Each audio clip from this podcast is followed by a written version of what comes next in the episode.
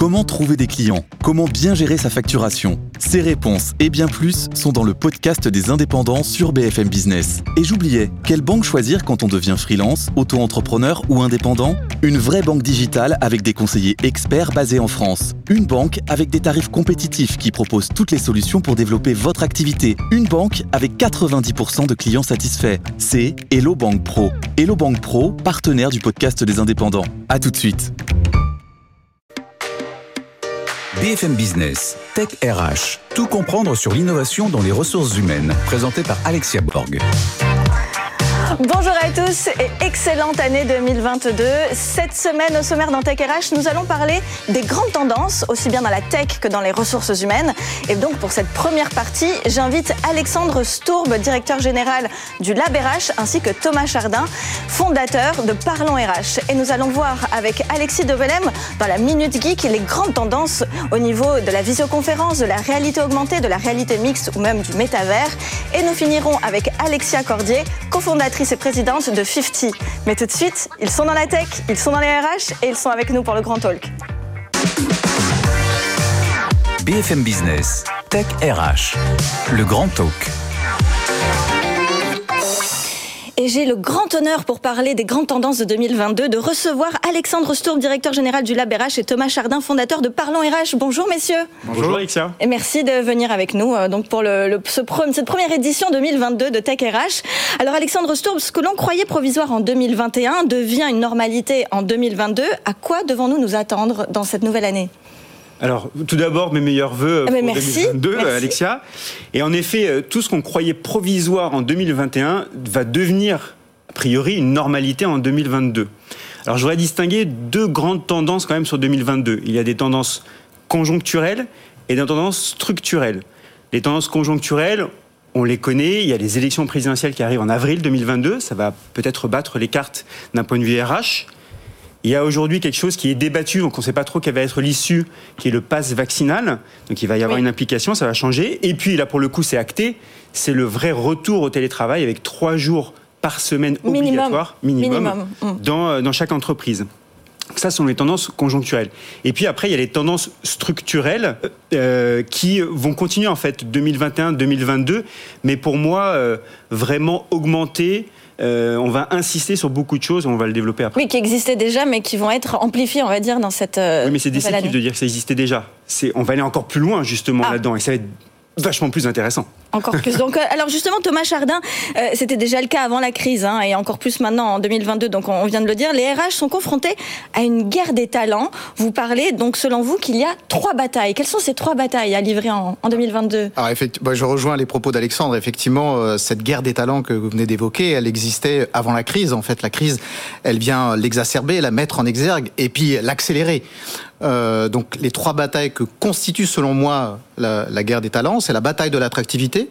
On en entend beaucoup parler sur certains secteurs d'activité, euh, euh, l'enseignement, bien sûr, l'hôpital, euh, le, le BTP, et voilà, le- les cafés, hôtels, restaurants. Beaucoup de secteurs qui se sentent, comment dire, un peu sinistrés en termes de, de recours à de nouveaux talents. Mais cette bataille de l'attractivité n'est pas nouvelle. En fait, elle date depuis, depuis bien longtemps. Oui. Euh, problème de, de recrutement, donc.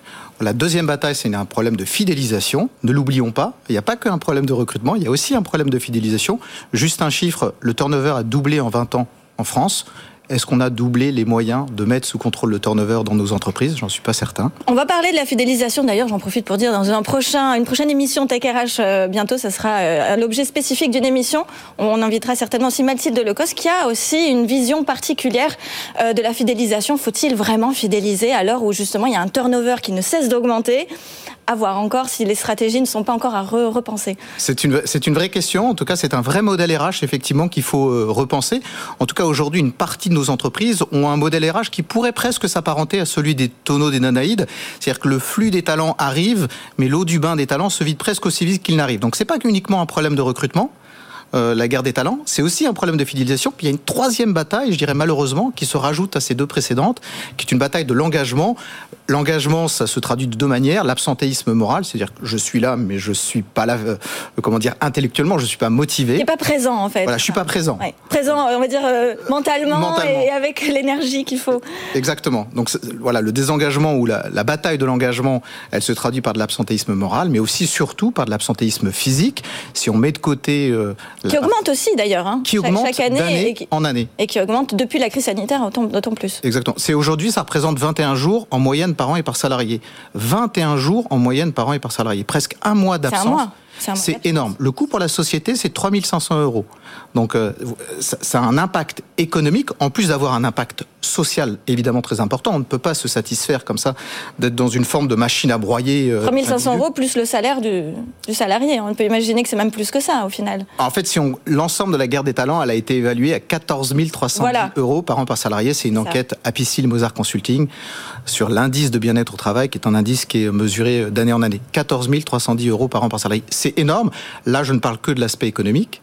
Mais bien sûr, il y a un impact opérationnel, d'efficacité opérationnelle. Comment faire tourner une entreprise quand on pas, euh, quand les personnes ne sont pas là, qu'on a du mal à recruter ou qu'il y a un problème de fidélisation? Et puis surtout, il y a un problème social. C'est-à-dire, on ne peut pas se satisfaire d'avoir euh, un chômage de masse, même si on a de la chance, il diminue, et en même temps des problèmes de masse à recruter, c'est quand même ça, euh, et euh, un absentéisme comme ça chronique qui va en augmentant. On ne peut pas s'en satisfaire. Alexandre Sour, vous voyez, vous confirmez ce que dit Thomas par rapport à ce que vous pouvez constater au LabRH Oui, absolument. Alors nous, au LabRH, on a à la fois des entreprises qui sont membres de l'association, mais aussi des start-up. Oui. Et quand on voit, et si on fait un rapport de notre écosystème start-up, on voit aujourd'hui, j'ai donné des chiffres précis, comme les chiffres qu'a évoqué Thomas juste avant, 24,2% des startups sont dans la formation, 18,2% dans le recrutement et 14,5% dans la gestion prévisionnelle des emplois et compétences. D'accord. Donc ça veut dire qu'en effet, tous les sujets autour de l'attractivité, la fidélisation et l'engagement, c'est un vrai sujet d'actualité. Ça l'a été les années précédentes. C'est amplifié en 2022. Je rajouterai une chose pour 2022. On va aller plus loin et on va aller plus loin pour moi sur plusieurs sujets. Un, c'est la data. Ça va devenir de plus en plus important. Deuxième sujet, ça va être aussi l'expérience utilisateur, que ça soit côté RH, mais aussi côté salarié ou candidat. Et enfin, il y a un sujet qui euh, pointe euh, le bout de son nez, c'est le métaverse. Ah bah oui. il va y avoir une émission. une émission. Forcément, il y aura une émission. Et le, on peut se poser la question, en effet, de la tendance 2022, le métaverse dans le monde de la formation. Donc expérience, euh, expérience euh, utilisateur, data aussi derrière, etc. Mais on va aller très très loin, je pense, en 2022 dans les RH. Et qui sait, euh, pour le recrutement aussi, pour essayer de, chasser des meilleurs talents. On ne sait pas encore ce que le, métaverse nous réserve. Thomas, vous dites que la guerre des talents ne se gagne pas avec les armes du passé, elle se gagne comment? C'est quoi les armes aujourd'hui du présent et de l'avenir? Bah, En fait, Alexandre vient d'en évoquer quelques-unes. effectivement, la technologie est là. On est dans une économie qui est en voie de digitalisation, même en voie de médiatisation. Euh, il faut euh, euh, se saisir de toutes ces possibilités, non pas comme une finalité, mais comme bien des moyens d'accomplir sa mission. Là, je m'adresse aux professionnels RH. On est à un taux de pénétration de l'outil digital, de la digitalisation au sein des fonctions RH qui est relativement faible. Donc, embrassons 2022 pour pouvoir s'équiper sur les trois euh, batailles que j'évoquais, des solutions existent, euh, très euh, efficaces. Je ne suis pas un chantre du développement technologique à, tout craint, mais en tout cas, ça nous permettrait de nous recentrer sur des missions à plus forte valeur ajoutée. Sur l'attractivité, il y a des solutions de cooptation. Je crois que votre dernière émission était là-dessus. Absolument. On invite les téléspectateurs et les auditeurs à revoir le replay. il y a des solutions de gestion des candidatures qu'on appelle des ATS. il y a des solutions de matching de, de CV qui permettent de déposer des CV. En fait, ce qui est intéressant dans cette cette logique-là, c'est que ce n'est pas au candidat d'aller choisir l'emploi, c'est au futur potentiel employeur de lui proposer un emploi en fonction de son CV, de façon automatique via euh, des algorithmes. Donc il y a beaucoup de solutions sur la partie attractivité. Il y a une démarche aussi qui me semble particulièrement importante d'évoquer parce qu'elle répond à, à l'ère du temps. C'est la démarche d'inbound recruiting. Alors désolé de tous ces. Oui, oui, non, mais c'est qui vient de l'inbound de marketing pour Exactement. ceux qui, ceux qui enfin, comprennent et en tout cas qui, qui connaissent l'inbound marketing. Mais c'est un sujet, un vrai sujet d'ailleurs euh, sur la marque employeur et le marketing RH. On va aussi l'aborder la semaine prochaine mais c'est euh, un, thème très stratégique. exact. En fait, ce que je trouve intéressant dans l'inbound recruiting, c'est ça invite au changement de posture. C'est-à-dire qu'il ne s'agit pas d'être intéressé par l'acte de candidature d'une personne, mais d'être intéressant pour elle. Et c'est ça le changement de posture que doivent, doivent adopter euh, les entreprises et plus précisément euh, l'ensemble de la fonction RH. C'est comment être intéressant pour sa cible, sa clientèle RH. Je sais que j'utilise des mots marketing qui peuvent choquer, mais euh, comment est-ce que je propose une expérience de travail et pas uniquement une offre d'emploi?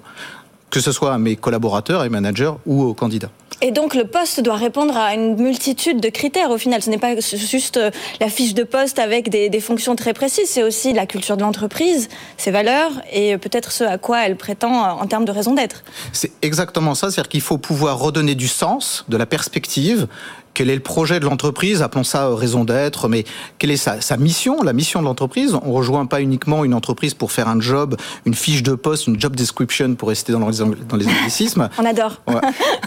mais, mais euh, voilà, on le rejoint pour avoir une expérience de travail. Quelle est l'ambiance? Est-ce qu'on commence euh, la journée par une demi-heure de blagounette entre collègues? Ou est-ce que chacun va devant son poste de travail? Euh, C'est tout cela. C'est un. En fait, la réponse aux trois batailles, c'est une réponse qui doit être systémique global et considérer l'individu de façon holistique. C'est-à-dire qu'un individu n'est pas uniquement un salarié quand il est à l'entreprise, il est aussi citoyen, parent, euh, il faut l'aborder aussi. Et ça demande euh, quelles ressources au niveau des, des RH, dans, dans l'équipe RH, pour justement euh, euh, répondre à toutes ces problématiques? On aurait besoin de s'entourer de qui? De marketeurs, de talent acquisition managers, de consultants, de, de jeunes startups Comment il faut s'entourer? Alors, Même question ensuite pour Alexandre. Bon, on a besoin d'aller d'aller voir Au ce qui se passe à- au, au Lab RH et de d'ouvrir, de s'ouvrir vers l'extérieur et notamment vers les startups qui sont là pour proposer vraiment de nouvelles, de nouvelles manières de voir. Mais je laisserai Alexandre répondre sur ce point.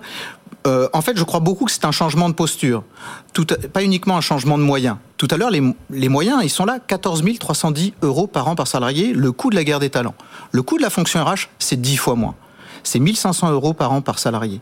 Autrement dit, si on réduisait de 10% uniquement l'impact de la guerre des talents, on pourrait doubler les effectifs de la fonction RH, doubler ses moyens en termes de solutions digitales. C'est ce à quoi j'invite, moi, les professionnels RH, de se saisir de cette formidable opportunité. C'est bien sûr une menace ou une contrainte, cette guerre des talents, mais de pouvoir changer de posture, de pas uniquement éteindre les feux qui arrivent. Les, les DRH sont des formidables pompiers. Alors justement, pour parler euh, de, de changement de posture, Alexandre, vous, euh, vous parlez aussi de re-onboarding, freelancing et développement de la marque employeur pour les freelances, flexibilité ou encore des nouveaux usages au bureau, terri- territorialisation. De quoi il s'agit? Pour revenir trois secondes sur ce que vient de dire Thomas, euh, en fait, en effet, il faut libérer du temps au RH. Pour libérer du temps au RH, il faut digitaliser un maximum euh, la fonction RH et automatiser un certain nombre de tâches pour que la fonction RH se recentre Sur son métier. sur son métier, sur le sens, sur les valeurs de l'entreprise et prôner les missions de l'entreprise. Et là, on reviendrait du coup à un- peut-être un meilleur équilibre et on arriverait peut-être à réengager euh, les salariés dans, euh, dans l'entreprise. Après, en effet, on revient sur la thématique qui est quelles sont les tendances 2022. On va aller plus loin que ce qu'on a fait en 2021. Et c'est pour ça, alors, il y en a peut-être plein d'autres, et on est parfois en désaccord avec Thomas sur certains sujets. Il y a le re-onboarding. On a onboardé beaucoup de gens à distance, mais en fait, on voit qu'il y a un manque. Donc, il faut les re-onboarder physiquement. Euh, Aujourd'hui, on se remet à plus de trois jours euh, de télétravail, donc c'est pas forcément évident, mais il faut les re-onboarder. Besoin du salarié hein, et que, que le manager ou le RH ne pense pas systématiquement d'ailleurs, puisqu'ils se sont dit c'est déjà fait. Bah, exactement. Et en fait, non, il y a, on est dans des relations humaines, euh, dans, les, dans les ressources humaines. Donc il y a ce sujet-là. Deuxième sujet, euh, Thomas l'a évoqué rapidement tout à l'heure, c'est tout ce qui est euh, flexibilité et équilibre des temps de vie. On parle plus trop de équilibre temps de vie pro-perso, parce que maintenant tout est mélangé, c'est les temps de vie. Et donc c'est comment l'entreprise va pouvoir offrir cet équilibre des temps de vie au maximum avec ses salariés. Et après, donc les deux autres que je voulais euh, mentionner et retenir, c'est l'usage des bureaux. On l'a déjà vu en 2021 comment réinventer euh, l'expérience euh, des, euh, des salariés au travail. Mais en fait, je vais aller un cran plus loin. C'est demain qui va être la logique de, territori- terri- oh là, de, de développement de territoire De, voilà, Euh, pour les entreprises et amener finalement toute cette population de collaborateurs et collaboratrices qui quittent Oui. les grandes villes. Alors, euh, c'est un, peu passe-partout ce que je dis, mais c'est Non, c'est le vrai sujet. C'est une tendance. euh, quitte les grandes villes, s'installent, mais comment les entreprises vont s'adapter, vont pouvoir proposer des usages différents des bureaux avec du flex office et avec des espaces de coworking. Et enfin, Oui. dernier sujet qui pour moi est un sujet très important, c'est la transition écologique et les RH. Et je pense qu'en 2022, il va y avoir un vrai sujet pour les RH de travailler sur le sujet. Qui, donnera le, qui fera l'objet d'une émission, bien sûr, sur Tech RH en 2022. Merci infiniment, Alexandre Stourbe et Thomas Chardin. Je vous dis à tout de suite pour la Minute Geek avec Alexis Tobelem. BFM Business, Tech RH, la Minute Geek. Et sans grande surprise, on va parler de tout ce qui va révolutionner notre façon de travailler en 2022 et pour les prochaines années avec Alexis Tobelem. Bonjour Alexis. Alors on va parler quoi? Réalité augmentée, métavers, réalité mixte Où est-ce qu'on en est? Un petit peu, tout, ça, Parce qu'effectivement, il semblerait que ce puisse être la tendance la plus lourde de 2022. Bien sûr, il y en aura d'autres, mais celle-ci va impacter énormément d'individus. Euh, du coup, effectivement réalité mixte et métaverse, bien qu'il faille faire attention, la hype est élevée sur ce, sur ce mot, mais ça reste pour l'instant un souhait jupitérien. Trois angles que je voudrais vous montrer. Le premier, c'est toutes les nouveautés relatives au vidéoconferencing. Ça va prendre un énorme coup d'accélérateur et notamment grâce à la proposition de Microsoft qui s'appelle Mesh et qui va nous faire pénétrer dans un univers virtuel qu'on n'avait vraiment pas encore euh, imaginé. Tableau blanc avec post-it de couleur, bien sûr, Alexia. Discussion avec traduction, traduction simultanée dans tous les langages. Ah oui. Euh, son remixé par une intelligence artificielle pour donner la sensation de présence. Tout y est, à part les jambes, comme on peut le voir sur les images qui défilent. Ce type de solution va absolument tout changer à la formation et au recrutement à l'intérieur des entreprises. Euh, Incroyable. Donc ça, c'est, on parle de quoi? De réalité virtuelle là sur ça? On parle de réalité, virtuelle, Et, puis un peu plus tard de, réalité augmentée. Mais là, effectivement, on rentre dans un monde absolument euh, virtuel intégralement. Euh, à peu près toutes les classes socio-professionnelles vont, être impactées par cela. et les images que vous pouvez voir à, à l'écran représentent assez bien ce que tout le secteur va s'amuser à proposer en 2022 on va voir qui chopera l'adoption de la plupart des consommateurs.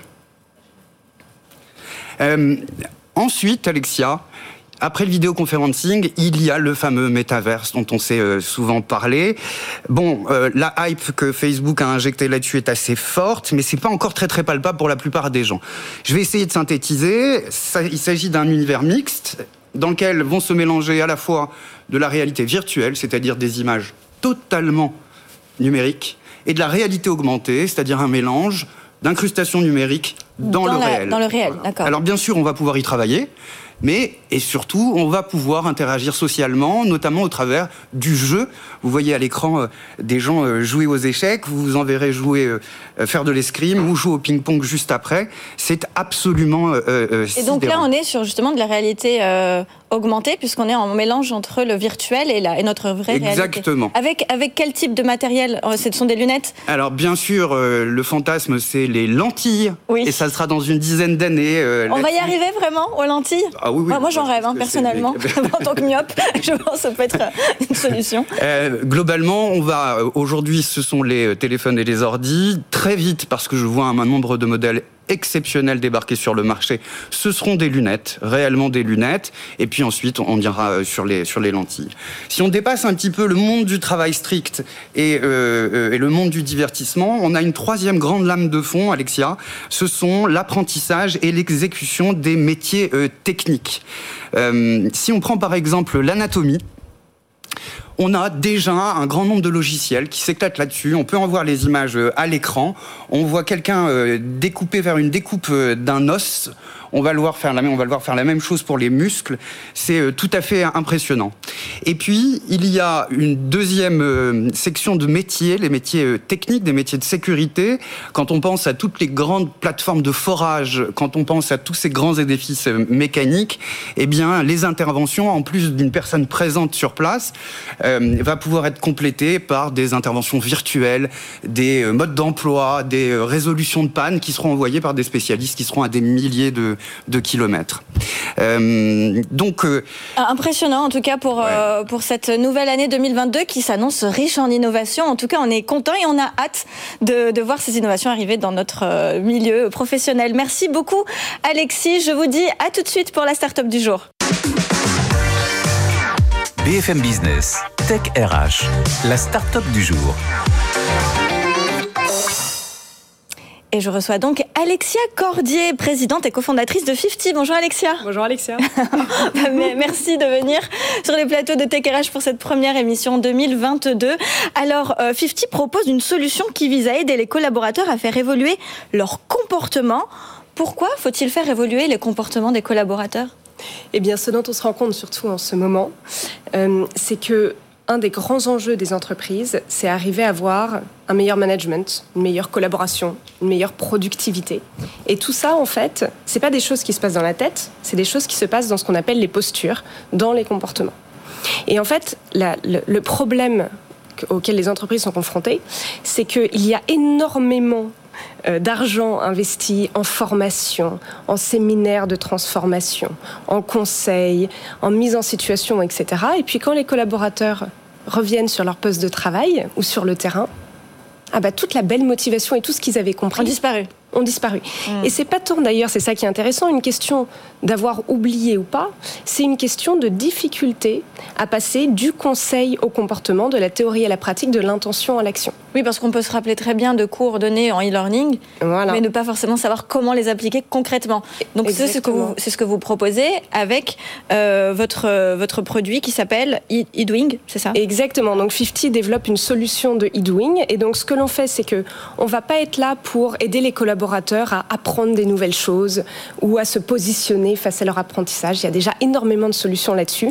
Il faut éviter d'en rajouter des couches et des couches et des couches. Mhm. En fait, à un moment, il faut se dire comment est-ce qu'on va les aider à transférer ça dans leur situation de travail.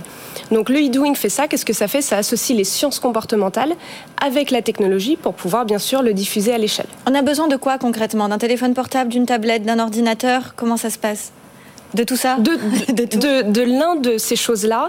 Et surtout, ça s'intègre dans ses outils du quotidien, dans Teams, dans ses SMS, dans, dans son agenda, si le collaborateur le souhaite, bien sûr. Et comment ça va fonctionner? En fait, c'est en trois temps. Le premier temps, c'est qu'on va traduire les grandes postures, les grands comportements que les entreprises attendent et que les collaborateurs ont généralement envie de faire aussi. Par exemple, mieux gérer son temps et ses priorités. On en parlait tout à l'heure. En micro-action. Une micro-action, c'est quoi? C'est quelque chose qui prend une, 5, 10, 15 minutes. On sait si on l'a fait ou pas. Et c'est quelque chose qu'on aurait de toute façon fait dans sa vie de tous les jours. Alors, vous, vous avez l'opportunité de savoir, la possibilité de savoir si le collaborateur l'a effectivement réalisé ou pas?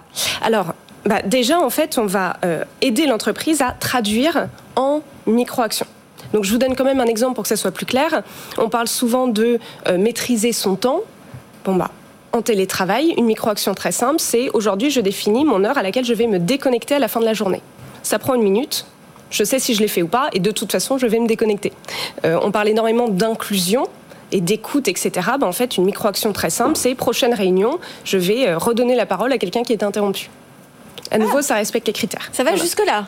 C'est ce niveau de finesse-là, parce que c'est ce niveau de finesse opérationnelle. Ensuite, la solution va diffuser ces micro-actions à l'ensemble des collaborateurs de manière personnalisée en fonction de leur profil, de leur programme, de où ils en sont dans leur vie professionnelle, etc. Et eux vont avoir le choix de se dire ça m'intéresse, j'ai envie de le faire, ça je le fais déjà, ça je le ferai jamais. Et c'est OK, parce qu'on est tous Donc on est vraiment sur du comportement et de, la culture de l'entreprise. On n'est pas sur de l'apprentissage des connaissances très spécifiques. Pas du tout, on est sur du passage à l'action. D'accord. Et vous avez parfaitement raison, en fait, ça, ça, ça s'applique notamment à cinq grands enjeux qui sont tout ce qui est management et leadership, nouvelle façon de travailler bien entendu, tout ce qui est diversité et inclusion, les soft skills de manière euh, générale, et puis de plus en plus tout ce qui est bien-être, éco-gestes, etc. Comment vous imaginez les RH en 2022 Est-ce que c'est se doter justement de e-doing? Comment on peut, euh, qu'est-ce qu'on peut leur proposer, leur suggérer? Bah, J'ai l'impression que les RH, ce, dont ils ont à cœur, c'est répondre aux besoins des collaborateurs, justement pour à la fois la marque employeur, mais aussi pour avoir un meilleur engagement. Et qu'est-ce que demandent aujourd'hui les collaborateurs? Ils demandent à ce que, parlait, on parlait beaucoup de franglais tout à l'heure, qu'on les empower. En fait, ils sont plutôt motivés.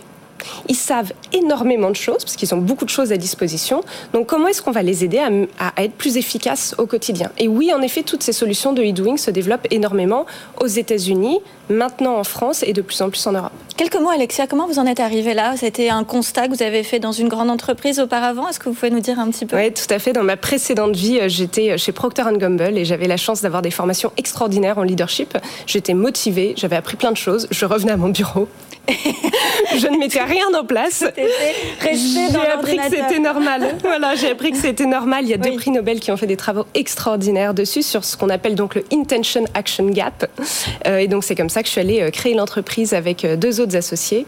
et ça, c'était il y a quatre ans. Et aujourd'hui, on accompagne une, une très grande voilà, partie D'accord, donc ORH, si vous voulez euh, faire en sorte que les collaborateurs mettent en, mettent en pratique et en place ce qu'ils apprennent euh, au niveau de, la formation du e-learning, que ce soit en présentiel ou à distance, eh il faut euh, certainement passer par le e-doing. Tout à fait. très bien, merci beaucoup Alexia Cordier. Merci. je vous dis à très bientôt pour une prochaine émission Tech RH. Vous allez voir cette année 2022, ça va être super. Restez fidèles, merci beaucoup. BFM Business, Tech RH.